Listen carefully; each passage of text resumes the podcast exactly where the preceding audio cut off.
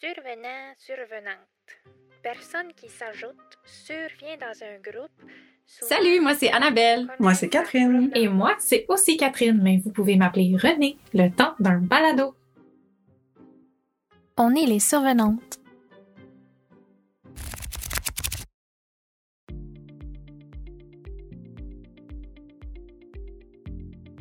Novembre 2021.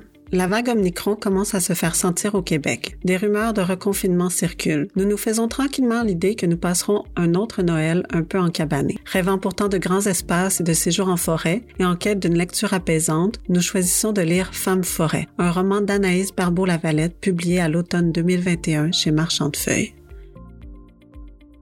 Fortement inspiré du vécu de l'autrice, ce roman en a depuis conquis plusieurs. Il raconte l'exil en région, au premier jour de la pandémie, d'une écrivaine, de son conjoint et de leurs trois enfants. La narratrice entraîne aussi avec elle la petite famille de sa meilleure amie. Ils vivront à neuf dans une vieille maison de campagne. Plutôt qu'un récit de cohabitation, c'est un récit d'évasion auquel nous avons affaire ici. La narratrice cherche à s'enraciner dans un nouveau territoire au fil des récits qu'elle recueille chez les habitants des environs et des petites escapades en nature qu'elle organise avec ses enfants. Dans cet épisode des Survenantes, nous discutons de notre réticence à lire un récit qui évoque la pandémie en pleine pandémie. Nous nous découvrons une passion pour les écritures de la nature. Nous explorons notre rapport à toutes les formes de vivant ainsi qu'à la mort. Nous nous demandons comment cultiver une relation avec le monde naturel dès l'enfance et parlons de ce qui nous freine dans notre désir de s'aventurer hors des murs et de réapprendre comment nommer les choses. Vous êtes en compagnie des Survenantes. Rejoignez notre communauté sur la plateforme Discord afin de nous faire part de vos impressions, de vos lectures sur la nature et de vos stratégies pour tisser une relation plus riche avec le monde naturel. Cet espace de discussion est ouvert à tous de nos membres Patreon. C'est grâce à vous et à vos réflexions que nous trouvons les moyens et le souffle pour poursuivre cette grande aventure balado. Bonne écoute! Anaïs Barbeau-Lavalette a vu le jour à Montréal en 1979. Quand elle n'est pas en train de tourner des longs métrages de fiction ou des documentaires, elle écrit. D'ailleurs, dans des entrevues, elle le dit, elle écrit depuis qu'elle est toute petite. Femme forêt, paru en 2021, est son troisième roman après La femme qui fuit et Je voudrais qu'on m'efface. On a l'habitude de parler d'autrices moins connues qu'Anaïs, qui connaît un grand succès avec ses livres et avec ses films. Mais elle nous intéresse pour plusieurs raisons. D'abord parce qu'elle a la belle habitude de montrer l'autre, les personnes qu'on oublie, qui sont marginalisées, qui luttent. Elle est le porte-voix de Survenante. Anaïs Barbeau-Lavalette trempe sa plume dans l'écriture de la nature ou le nature writing, un genre littéraire où ce sont majoritairement les messieurs qui occupent le spotlight. Dans l'ombre de ce faisceau aveuglant, il y a des autrices dont il faut absolument parler.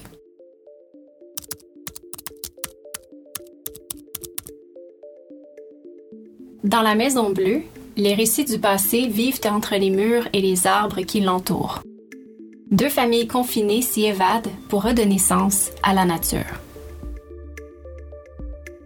Quand je suis rentrée dans la librairie puis j'ai vu ce livre-là, je pensais pas d'abord que ça parlerait de pandémie. Là. Je me disais qui oserait écrire sur la pandémie pendant la pandémie? La forme du livre est assez oblongue puis on a vraiment l'impression que c'est comme un billet euh, vers la nature. Donc, faut décrire la couverture aussi, je pense, parce que c'est vraiment une belle image. On voit euh, le dos d'une femme qui est recouvert de branches de fougères et des mains un peu au loin. Puis on a le titre Femme forêt en blanc. C'est une photographie qui m'a paru, ben, évidemment très poétique.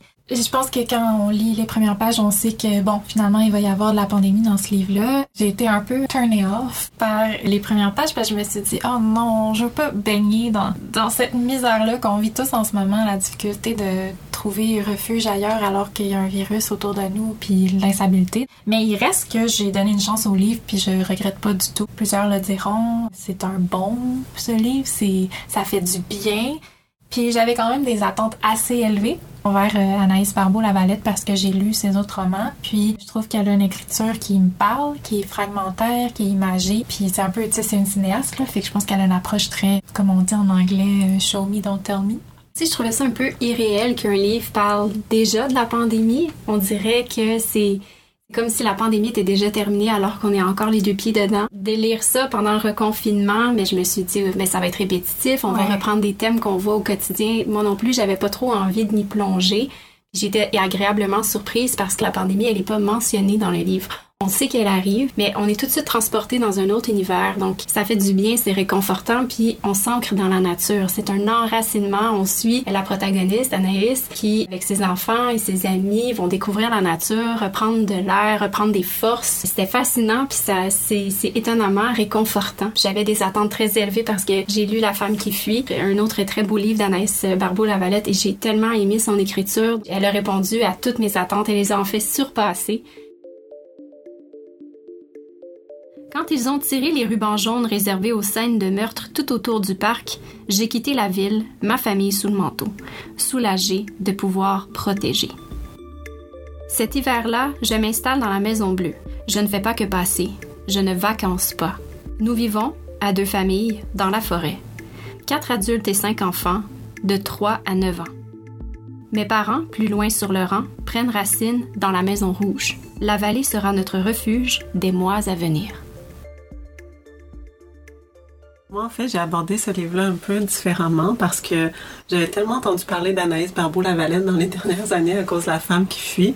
Je sais pas pourquoi c'est quelque chose que j'essaie de combattre un peu maintenant, mais quand j'entends trop parler d'un auteur ou d'une autrice, on dirait que j'ai comme moins envie d'embarquer dans le mouvement, comme si je trouvais ça un peu suspect. Je pense que c'est un espèce de complexe. Hein? On valorise vraiment la célébrité, puis à la fois on la trouve suspect. C'est comme s'il y avait un peu de ça en moi. Puis à chaque fois, je le regrette enfin finalement. ça finit par être des gros coups de cœur. Puis je, je, saute à pieds joints dans le mouvement. Après, je deviens une grande passionnée. J'ai eu la même chose avec Elena Ferrante, dont je parle tout le temps. Ouais. Elena Ferrante, à nauséa. Ça faisait déjà un an que j'entendais de plus en plus enfin parler d'Anaïs Barbeau-Lavalette. Et j'ai envie de la nommer juste Anaïs pour le Oui, je pense qu'on peut, on peut se permettre proximité. Ouais, je, Anaïs. J'ai le sentiment que, que ça lui dérangerait pas qu'elle qu serait d'accord. J'ai vu aussi la série Je voudrais qu'on m'efface, okay. qui m'a vraiment beaucoup touchée, puis qui m'a donné un peu plus envie d'aller vers elle. Quand René nous a proposé de lire le livre l'automne dernier, le titre d'abord, puis le thème du livre, je me suis dit, ben là, j'ai pas le choix parce que ouais. c'est exactement oui, de oui. ça que je rêve, de ça que j'ai besoin. Qu'est-ce que ça me fait de lire le livre, par contre, en pleine pandémie? Je l'ai lu au mois de novembre quand la vague Omicron commençait, puis qu'on n'était pas encore prêt au Québec à faire face à ça, à l'accepter. Ça a réveillé un peu mon trauma pandémique ouais. que j'avais commencé à surpasser. Alors, j'ai trouvé ça difficile par moments, mais j'ai surtout trouvé ça thérapeutique, premièrement, de lire un livre qui reconnaissait cette expérience-là. Je pense que ça parle de pandémie, mais ça tombe pas dans la langue de bois de la pandémie. Ça nous emmène aussi vers un, un espèce d'univers d'idéal ou de quête qui va au-delà de la pandémie. Je dirais aussi que, par contre, parfois, j'ai ressenti un peu comme de la jalousie. Oui, moi euh, aussi. J'allais le dire, mais j'allais pas le dire. bon, c'est l'éléphant dans la pièce. C'est C'est toujours un sentiment difficile, je pense, à à admettre hein, qu'on qu ressent de la jalousie. Ouais. Puis de la jalousie, j'en ai ressenti énormément depuis le début de la pandémie. Oui, ouais. Moi, ma fille est née trois mois avant le début de la pandémie. Fait que la pandémie puis la maternité, aussi le, le postpartum très difficile. C'est deux réalités qui se sont vraiment imbriquées une dans l'autre. Ce rêve-là aussi d'offrir la nature à ma fille, j'aurais aimé être la personne qui s'exile en région, qui peut, qui veut, qui réussit à le faire. Il y a un privilège ici, dans ce livre-là. Ouais, ouais. euh, Anaïs se fait carrément donner, offrir la maison. Mais il y a du guts aussi. Ouais, il y a du je pense que ça, faut le reconnaître parce que ça prend, on peut tous rêver de s'exiler euh, en région et tout. Puis on pourrait tout le faire à quelque Mhm, part. ouais. Mais ça prend du guts.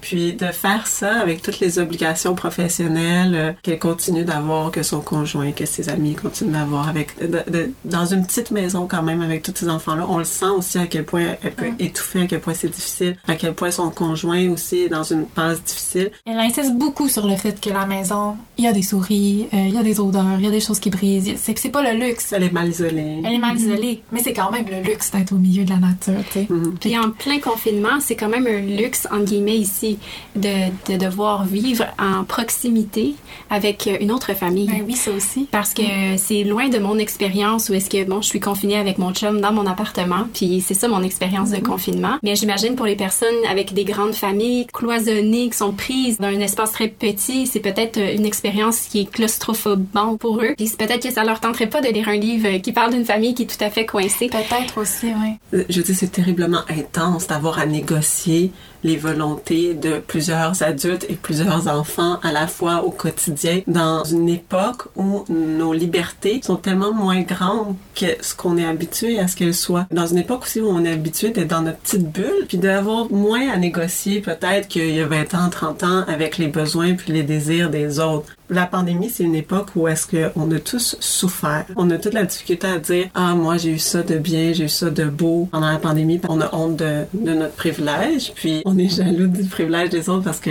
on- il nous manque tous quelque chose en ce moment. Oui, je pense qu'en lisant le livre, il faut garder en tête que oui, on aura vécu la pandémie collectivement, mais il n'y a pas une expérience qui va avoir été la même. Puis je sais pas si je conseillerais ce livre-là à disons, mon ami qui a trois enfants qui, qui, qui capote, tu sais. mais en même temps, j'ai remarqué que oui, tu sais, je lui le conseillerais parce que même si Anaïs parle du fait qu'elle étouffe puis elle a pas d'espace, ben elle met en jeu des stratégies littéraires pour faire de l'espace pour elle. C'est peut-être le tour de force de ce livre-là aussi, de mettre la lumière, de mettre les petits miracles, les petites, les petites merveilles qui font qu'on peut s'échapper, de mettre ça de l'avant. Donc,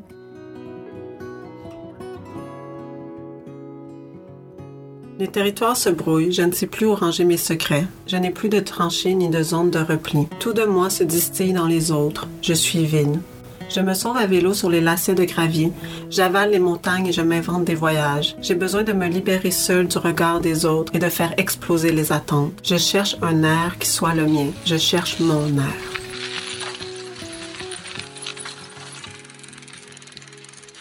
Qu'est-ce que c'est exactement le nature writing? Comme pour tant de choses, il n'y a pas qu'une seule définition de ce genre.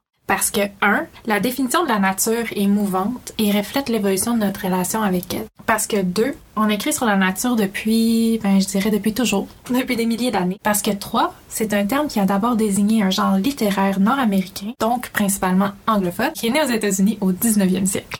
Mais je crois qu'on pourrait dire que le genre de nature writing, que nous traduisons ici par l'écriture sur la nature, désigne tout ouvrage au cœur duquel se trouve la nature ou les interactions des êtres humains avec la nature. C'est le thème principal. Ce sont des récits souvent très personnels, parfois de la fiction, souvent de la non-fiction.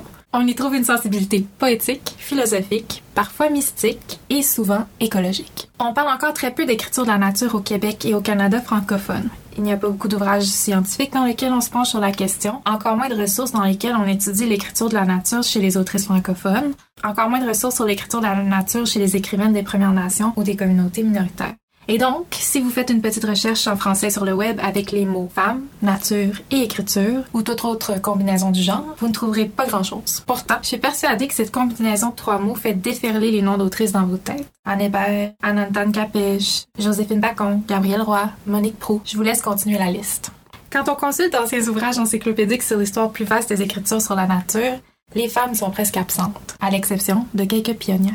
Pourquoi? Pourquoi sont-elles absentes? Pour les raisons que vous devinez. Aux États-Unis, le nature writing naît à une époque où les rôles des femmes sont prédéfinis. Le genre d'une personne détermine son taux d'autonomie. La femme du 19e siècle est reléguée au foyer et aux tâches ménagères, principalement. Elle n'a pas encore le droit de vote, elle porte des enfants, doit s'occuper d'eux et elle est rarement seule. Elle n'a pas le temps de quitter sa marmaille ou sa maison. La nature, comme nous l'enseigne l'histoire des écrits sur la nature, est un territoire sauvage qui doit être conquis, exploité, colonisé par le garçon pour qu'il devienne un homme. Les rites de passage sont variés. Chasse, pêche, drave, agriculture, navigation.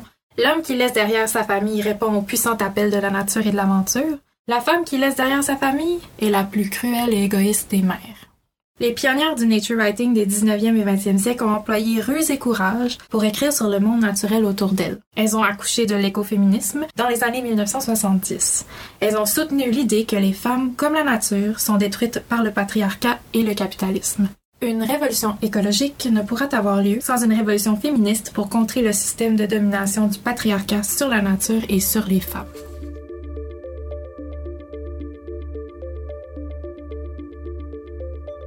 Dans Femme forêt, Anaïs nous parle de morts d'animaux, évidemment, mais elle parle aussi de morts tragiques, des personnes qui font partie du paysage de la Maison Bleue depuis plusieurs décennies, depuis toute leur vie, et qui partent de façon inattendue. Elle leur donne une place, elle leur donne une voix, puis c'est peut-être en fait un devoir de mémoire qu'elle se fait dans son livre d'en parler, de ces personnes, de ces figures-là, si importantes pour le petit village dans lequel la Maison Bleue se trouve. En même temps, c'est pas un livre sombre, loin de là. C'est des histoires vraiment belles, des histoires touchantes, renversantes, qui sont pas dépourvues de leur part d'effroi, de peine, de violence même. Puis moi, en fait, c'est vraiment quand tout d'un coup, j'ai vu qu'il y avait toute une symphonie d'histoires comme ça dans le roman, que je suis vraiment tombée en amour avec cette œuvre-là. C'est vraiment ça qui est venu me chercher au plus creux. Je pense que c'est comme une recette ou, bon, j'aime pas le mot recette, mais comme une formule vraiment poignante qu'elle a trouvée Anaïs en faisant ça, parce qu'on n'est pas juste dans la nature, l'émerveillement, les enfants ce que moi j'ai absolument besoin, puissance 1000 en ce moment, c'est ça qui me passionne, mais qu'elle réussisse à combiner ça avec ces histoires-là, je trouve qu'il y avait vraiment une grande beauté là-dedans. Le rapport des enfants à la mort est très bien illustré, c'est intéressant, puis c'est ça met bien en, valeur ce qu'on qu'on a tendance à, à pas faire, c'est-à-dire parler de la mort aux enfants c'est très naturel de leur expliquer ce que c'est, puis euh, même s'ils comprennent pas toujours tout à fait qu'est-ce que ça veut dire, ils apprennent à apprivoiser cette réalité-là. Puis je pense que le roman Femme forêt, comme tu le dis si bien Catherine, c'est une symphonie avec plein de petites scènes où les gens meurent. Puis c'est quelque chose que dans les entretiens que j'ai écoutés avec Anaïs, elle mentionne que si elle a retenu quelque chose de puissant de son séjour en campagne, c'est que elle a comme compris qu'elle allait mourir un jour. Puis je me dis, c'est un peu tard pour réaliser ça. En même temps, elle a tellement fait plein de choses. Je pense qu'on n'avait jamais été aussi distant de la mort qu'on l'a été dans les dernières décennies, en tout cas dans notre société nord-américaine moderne. Cette idée-là de retourner vers le monde naturel, de travailler en refaire partie, ça se fait pas, on le voit dans le livre, sans sa part d'effroi et de souffrance. C'est faire face à ce qui survit, ce qui meurt, ce qui exige de mourir, y compris les êtres humains. Puis dans le fond, c'est l'omniprésence de la mort dans nos vies. Une omniprésence qu'on le voit euh, avec le traitement qu'on fait des personnes âgées, qu'on a cherché à euh, refouler, à effacer, à reléguer aux marges de notre vie le plus possible. Anaïs nous confronte à ça en nous racontant toutes ces histoires-là humaines, animales, naturelles. C'est thérapeutique pour ça de la lire, même si ça peut sembler sombre, parce que au lieu de nier tout ça, au lieu de chercher à y échapper, on essaie de les vivre, de les ressentir avec elle dans toute la beauté aussi qu'elles peuvent contenir. Parce que moi, je la connais pas, Anaïs, mais j'ai pas l'impression que c'est quelqu'un de dark. C'est quelqu'un qui est dans la lumière. Avec elle, on est dans, cette espèce de de douleur-là, illuminée. C'est, pour moi, c'est vraiment la vraie mission de la poésie, ici, ce qu'on a. Tout ça, ça me ramène un peu à la notion d'ecological grief, dont euh, Lucy Jones parle dans son livre Losing Eden, Why Our Minds Need the Wild. Ça, c'est un terme ecological grief qui est ressorti dans les dernières années, qui cherche à décrire en fait la peine, la tristesse, le désespoir qu'on peut ressentir face au déclin écologique actuel, face aux catastrophes, aux espèces en voie de disparition, aux saisons qui sont plus les mêmes que quand on était enfant. Ce que nous dit Lucy Jones, c'est qu'on est encouragé à oublier notre dépendance aux autres formes de vie depuis l'enfance, surtout notre génération notamment. Cet oubli-là va nous faire croire qu'au bout du compte, on est au top de la On vaut plus en tant qu'espèce que toutes les autres. C'est que cette tendance-là qu'on a à se dissocier de la nature sert à nier la fragilité de la vie, puis toute la violence destructrice dont elle peut faire preuve aussi, toute la détérioration des formes de vie, ça sert à se voiler la face en quelque sorte face à la mort comme quelque chose qu'on peut pas contrôler si on continue de reconnaître l'impact des changements climatiques sans vraiment leur faire face, sans les mettre en priorité, sans vraiment gérer le monde comme s'il était vraiment dans un état de crise, c'est parce qu'il y a une part de nous qui veut pas y croire. Puis quand on accentue la distance entre le monde naturel et nous, quand on oublie qu'on fait partie du monde naturel, on arrive encore plus à nier la catastrophe qui est en train d'avoir lieu. Évidemment, ça ne va pas nous aider à régler grand-chose. Anaïs nous invite à réaccueillir la mort, la douleur, le manque de ceux qu'on a perdus chez nous, plutôt que de chercher à surpasser cette souffrance, à la gérer, à la refouler. Elle nous rappelle aussi que les morts ont leur place parmi les vivants, que leurs histoires font partie de la toile de nos vies. Une forêt sans droit chemin est une forêt heureuse. Elle est florissante si on doit zigzaguer entre ses arbres et ses troncs morts, qui rendent d'autres vies possibles, les salamandres et une collection d'insectes vont s'y réfugier et s'en nourrir. Mort, un arbre contribue à la trame de la vie autant que de son vivant. Pour certains humains, c'est aussi vrai.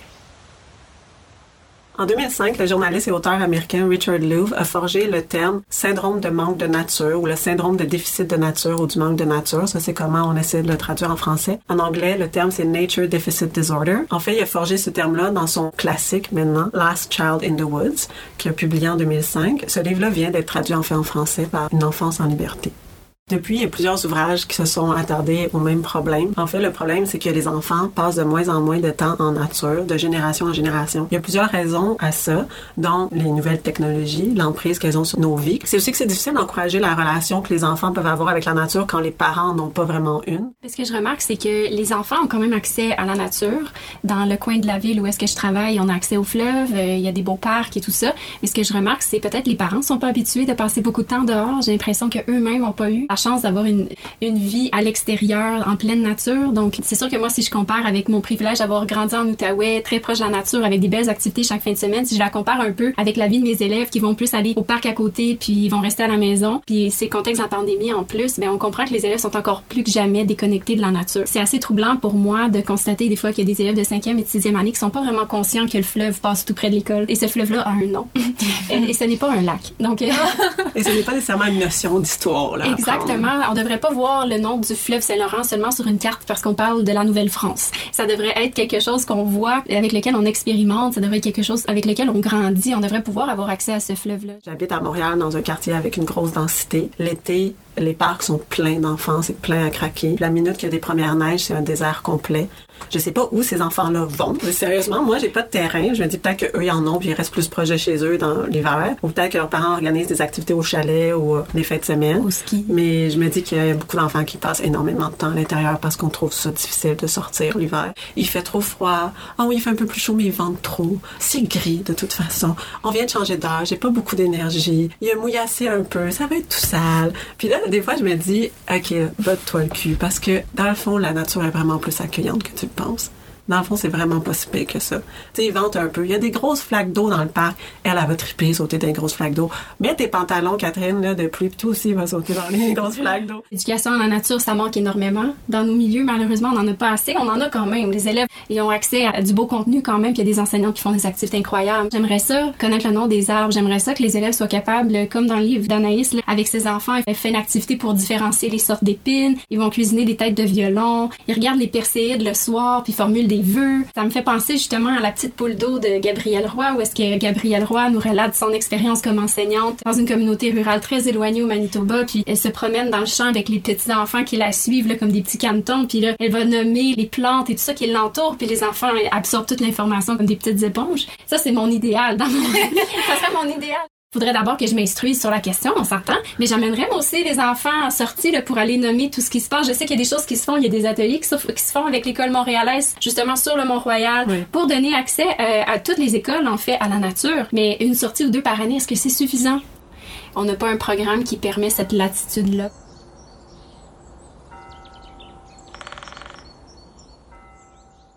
Dès le début du livre, il y a un désir de nommer les choses, de mieux connaître ces êtres naturels qu'on prend pour acquis, que ce soit les arbres, les plantes, les animaux, et aussi leur façon de vivre. Alors ce livre-là va nous réapprendre à nous émerveiller, comme quelque chose qui appartient, oui, à ces enfants sans école que les parents doivent maintenant éduquer, mais aussi comme une responsabilité de l'âge adulte. Dans une entrevue accordée à la presse en novembre 2021, Anaïs va se décrire comme quelqu'un qui était une analphabète par rapport à la nature, avant de se réfugier en région avec ses enfants au début de la pandémie. Quand on y pense, les mots nous manquent de plus en plus pour parler du monde naturel. Les mots nous échappent ça, ça devrait être le signe le plus criant de notre incapacité actuelle à entrer en véritable relation avec le monde naturel. Paradoxalement, nos grands-parents, souvent moins éduqués que nous, en savaient des tonnes sur les êtres vivants qui les entouraient. Notre langue s'appauvrit de génération en génération, en même temps que la crise écologique s'aggrave. On voit vraiment dans Femmes Forêt comment c'est de la job de se remettre en contact avec la nature. Puis en fait, il y a plein de stratégies dans ce livre-là. En même temps, on se dit qu'elle a pris le temps de le faire, de cultiver l'émerveillement. En lisant le roman, moi, la première réflexion que j'ai eue, c'est, ben là, c'est pas tout vrai, là. Il y a des choses qu'elle invente, là. C'est pas si merveilleux que ça, la nature. C'est comme si ma mémoire avait oublié que oui, il y a du merveilleux dans la nature. Est-ce que tu penses qu'il y avait un peu de jalousie là Oui, tout à fait. Dire comme, ok, ouais, là, ouais. Anaïs, on sait bien, comme, dans le fond, c'est pas vrai ce que tu dis. J'aime pas vraiment nager avec un castor, même si j'aurais vraiment peur, mais non, mais tout ça pour dire que la lecture de ce livre-là a enclenché une réflexion chez moi où j'ai comme creusé pour renouer avec cet émerveillement-là puis penser à quel moment dans ma vie ou à quelle occasion ça arrive. J'ai vécu la même chose que dans le livre personnellement il y a quelques années quand j'ai décidé, c'était vraiment une décision consciente puis je travaille encore là-dessus puis j'ai pas toujours le temps mais que j'allais apprendre le mot des choses autour de moi. Dès que j'ai eu un peu accès aux mots pour nommer les choses, mon cerveau a explosé. C'était vraiment comme, oh les wow, comme cette plante-là, ok, ça pousse à tel endroit, c'est natif de Montréal, il y en a pas en dehors de la ville ou presque, on peut en faire des tisanes, c'est comme infini l'information que tu peux trouver sur certaines plantes. Donc, je pense que j'ai pas de passage précis en tête. Là. Je, je pense qu'il y a plein de moments dans le livre où on sent l'excitation d'avoir un projet aussi, de pouvoir faire de la nature, de sa connaissance, de sa transformation respectueuse, on s'entend, un projet. J'ai quand même été touchée quand son, son fils passe des heures dans l'eau froide à accueillir des roches pour son enseignante, puis à lui offrir un cadeau, puis j'aurais aimé savoir c'est quoi la réaction de l'enseignante, de dire bon, une boîte de roches, que je vais faire avec ça, mais je suis certaine que, que la magie se transmet, tu sais, qu'elle va sûrement aller faire des ricochets, puis je trouve ça vraiment cool. C'est tellement une belle image. L'image en soi des ricochets. Oui. C'est là qu'on se demande est-ce qu'elle a inventé ça ou est-ce que c'est juste la, la nature qui est pleine de belles images à la base? Puis que c'était à nous d'aller les saisir, c'est ça. Moi, ça, moi, je vais vous avouer que ça m'intimide. Ça fait des années que j'ai envie de réapprendre le nom des choses, puis ça me fait peur. C'est comme si je me dis, ça va être un chantier infini. J'ai pas les ressources pour ça. Ça montre à quel point aussi c'est rendu quelque chose d'éloigné de nous. Ouais. Parce que ça devrait tellement être démocratique. C'est comme les gens qui osent pas lire. Parce qu'ils se disent, Oui. ah, moi, j'étais pas bon en lecture. Ou moi, je sais tellement pas de lire. gens comme ça. Quand Mais ça devrait Ils savent être pas quelque par où commencer. C'est ça. Un peu ça. Hein? C'est C'est le vertige. C'est le vertige total. Puis j'avais aussi ce, ce feeling-là en lisant parce que il y a une- à la page 212 du livre, elle nomme des plantes avec lesquelles elle va jouer avec les enfants. Puis les enfants doivent apprendre à les nommer, ils vont les goûter. Puis j'ai pris une photo de la page en lisant le livre parce que je me suis dit, ah là, là, là, Annabelle, il faut vraiment que tu saches de quoi tu parles. Là, ça serait le temps de savoir c'est quoi de l'asclépiade. Puis ça serait temps que tu saches le nom des plantes autour de toi. Les enfants fabriquent une salade avec ce qu'ils ont appris à nommer et à goûter. Oxalis, pourpier gras, plantain, ortie, violette, mauve musqué, orpin, gaillet, clintonie boréale, monarde. Avouez que ça vous donne envie d'aller à l'école, d'avoir Anaïs comme enseignante, puis d'apprendre c'est quoi le nom des plantes. Je l'ai pas fait encore ma recherche. J'ai pris la photo de la page, puis c'est quelque chose que je vais faire éventuellement, d'aller mettre une image sur le nom, d'essayer de le reconnaître par cœur. Mais c'est c'est un beau défi. Je trouve ça intimidant, Kat. euh, j'ai un peu le vertige, moi aussi, quand je vois toutes les connaissances que j'ai pas. Puis plus on a des connaissances sur un certain sujet, plus on réalise qu'on sait rien. on sait pas grand-chose. Moi, je- en fait, ça m'emballe. Je trouve ça intimidant, mais ça m'emballe. Je trouve ça excitant. Moi, j'ai eu beaucoup de colocs qui savaient pas cuisiner puis que ça les intimidait. Mm-hmm. Puis je comprenais pas parce que moi, j'ai toujours, on m'a jamais appris à cuisiner. Mais la minute que je suis partie de chez moi à 16 ans, j'ai appris par moi-même parce qu'il fallait, parce que je voulais, parce que ça m'intéressait puis je voulais vraiment le faire. Ça m'a tout le temps passionné la bouffe. Avec mes colocs que j'ai encouragé eux aussi à faire ce processus-là de juste te dire, hey, lance-toi. Ben, ils l'ont fait parce que tout le monde a besoin de se nourrir. Mais je pense que tout le monde a besoin d'être en nature. Tu sais, tout le monde a besoin de sortir de chez soi, de refaire le lien avec les autres formes de vivants. Puis je pense qu'il faut se donner le droit, tu sais, aussi. N'y a pas une, une responsabilité qu'on tente de fuir. C'est pas que je t'accuse d'être irresponsable. Accuse-moi! Mais en n'osant pas apprendre le- les mots de la nature, la taxonomie, des choses qui nous entourent, on garde la distance entre nous et la nature, puis on en fait, on est moins responsable de l'évolution d'une espèce ou d'un insecte si on sait pas qu'il existe ou on sait pas le nommer. Puis je pense surtout en tant que femme, on, on a toujours l'impression que quand on apprend quelque chose, c'est que on va devoir le redonner, on va devoir l'enseigner, on, on doit bien le comprendre pour transmettre, parce qu'on transmet, parce que ça fait partie de nos, notre rôle euh, social. Puis je pense vraiment qu'il faut défaire cette idée-là que il faut tout savoir. En fait, je le vois comme on remplit notre panier de petites connaissances, puis on se les approprie, puis on, on en fait quelque chose. Puis pourquoi? Ben pour nous, pour notre bien-être, pour euh, stimuler notre intellect, pour être comme l'enfant qui découvre la nature, puis qui goûte des choses, puis qui se pose pas de la question de qu'est-ce que je vais en faire plus tard. Et je pense que c'est important de se donner le droit de pas savoir, que c'est correct de pas savoir c'est quoi le truc que son enfant pointe, puis de se dire ben je sais pas, on va aller voir ensemble, on va le ramener chez nous, on va chercher. Puis aussi que tu vas aller l'apprendre, mais ça va pas juste être une connaissance que tu vas emmagasiner. Je pense que c'est plus une question d'expérience. C'est d'emmagasiner des expériences Ouais. puis des moments. C'est un roman. Il est là pour nous inspirer, il est là pour nous donner du souffle. Quand je dis c'est du travail, là, c'est ça que j'essayais de me rappeler au fur et à mesure, c'est que elle, là, pour arriver à cette œuvre d'art-là, là, elle a dû en décortiquer des moments lourds, des moments banals. Puis je pense qu'on le voit à travers le livre aussi, comment c'est pas tout le temps cool, là. Puis souvent, c'est au détour de journées difficiles qu'ils se mettent à cuisiner des fleurs de millillos par hasard. C'est dans un moment de frustration qu'elle va les arracher du plafond où il est en train de sécher puis qu'ils vont faire quelque chose. Il y a pas tout le temps un plan de cours derrière ça pour les enfants. Il y a beaucoup de hasard. Elle, elle a les moments de hasard puis elle en a fait une œuvre d'art. Il faut se donner du lousse aussi. C'est correct si la nature nous fait rien. C'est-à-dire que des fois, on arrive en forêt, c'est gris, fait froid, il y a des déchets au sol, on va pas bien, on a beaucoup d'anxiété, euh, on vient de vivre un traumatisme, puis la nature nous parle pas, puis ça m'est arrivé d'aller en forêt puis d'être vraiment pas bien. Ça m'est arrivé, tu sais, de sentir que j'étais seule en moi, tu sais, puis que le, monde autour me parlait pas, puis je pense qu'il faut nommer ça, qu'il faut reconnaître ça, que chaque promenade qu'on fait dans les bois a pas besoin d'être une expérience mystique, tu sais. Faut pas se mettre cette pression-là de d'apprécier. En fait, c'est la pire chose qu'on peut faire. Femme forêt d'Anaïs Barbeau-Lavalette est paru en 2021 aux éditions Marchand de Feuilles. Sa traduction anglaise par Rhonda Mullins paraîtra l'été 2023 aux éditions Coach House Books. Ce roman a fait surgir une série de possibles en nous. Il a nourri une soif de grand air et de reconnexion avec le vivant qui germait déjà dans nos esprits, mais qui avait besoin de trouver un écho chez les autres et notamment dans la littérature pour s'épanouir. Nous rêvons de voir d'autres livres comme celui d'Anaïs sur les tablettes des librairies. On ose espérer que dans les prochaines années, les termes nature writing et écrits sur la nature en français seront employés plus aisément pour désigner des œuvres écrites par des femmes et des personnes non binaires. Au-delà de l'écriture fragmentaire ou du roman, Femme forêt est avant tout un écrit sur la nature. Il faut reconnaître que c'est un genre en soi et que nous avons de grandes écrivaines ici au Canada français pour contribuer à son rayonnement. En tout cas, nous avons hâte de faire d'autres belles découvertes comme celle-ci avec vous, chères auditrices et auditeurs. Merci d'avoir été avec nous pour cet épisode qui nous a fait emprunter tout plein de nouveaux jusqu'alors peu explorés. Dites-nous, quelles sont vos stratégies pour refaire un avec le vivant, pour réapprendre les mots, pour sortir jouer dehors seul ou avec vos enfants? Faites-nous part des lectures qui vous inspirent en ce sens, de vos petits moments d'émerveillement. Et si vous avez déjà lu le roman d'Anaïs, quelles sont vos impressions? Qu'est-ce que ça vous a fait de lire un récit qui vous replonge dans les premiers mois de la pandémie? Avez-vous été marqué par des écrits de la nature signés par des femmes ou des personnes non binaires? On a vraiment hâte de vous lire et de poursuivre cette discussion avec vous.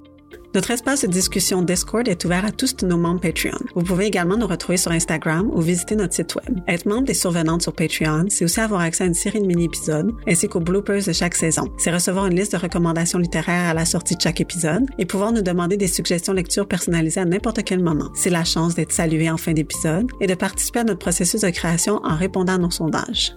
Surtout, nous offrir votre soutien, c'est contribuer à la vitalité de ce projet balado et nous permettre de mieux concilier la famille, nos jobs, notre travail créatif. Vous nous permettez aussi de conserver notre indépendance, de débourser les frais nécessaires à la production et de continuer de vous offrir du temps d'écoute de qualité. Vous venez d'entendre le troisième épisode des Survenantes, une création balado de Catherine, Annabelle et Catherine. Au montage et au mixage, Catherine et René. La musique est de Zapslan. Un merci tout spécial à Alice pour le prêt d'équipement, à Angelos Coulon pour le graphisme et la création de notre site web, ainsi qu'à notre photographe Clémence Lenné. Merci à nos amoureux pour leur soutien. Et enfin, un énorme merci à notre communauté Patreon. À bientôt!